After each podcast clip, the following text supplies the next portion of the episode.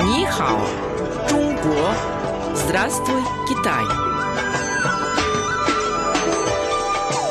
Международное радио Китая, 100-серийная программа Нихао, Чунго, Здравствуй, Китай.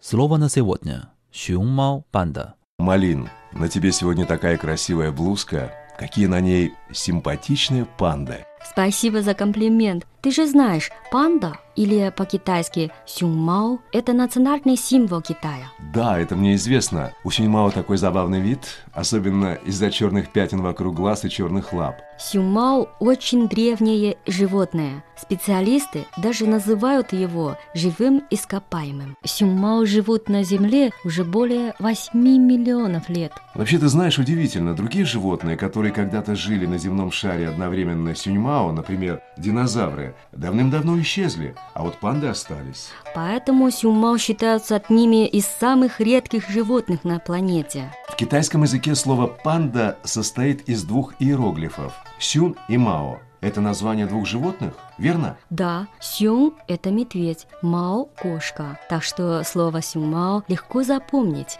Медведь – кошка. Ты знаешь, я прочитал в одной книге, что, оказывается, сначала сюньмао были плотоядными животными, но почему-то панды потом перестали питаться мясом. Из-за резкого изменения климата на планете стало не хватать животной пищи, и сюнгмао перешли на бамбук. Может быть, потому что сюньмао питается только бамбуком и не трогает других животных, ее и называют мирной пандой. Цикл программ о китайском языке и китайской культуре «Здравствуй, Китай!» Ни хао, Чунго! Что касается названия «Мирная банда», я прочитала одну историю.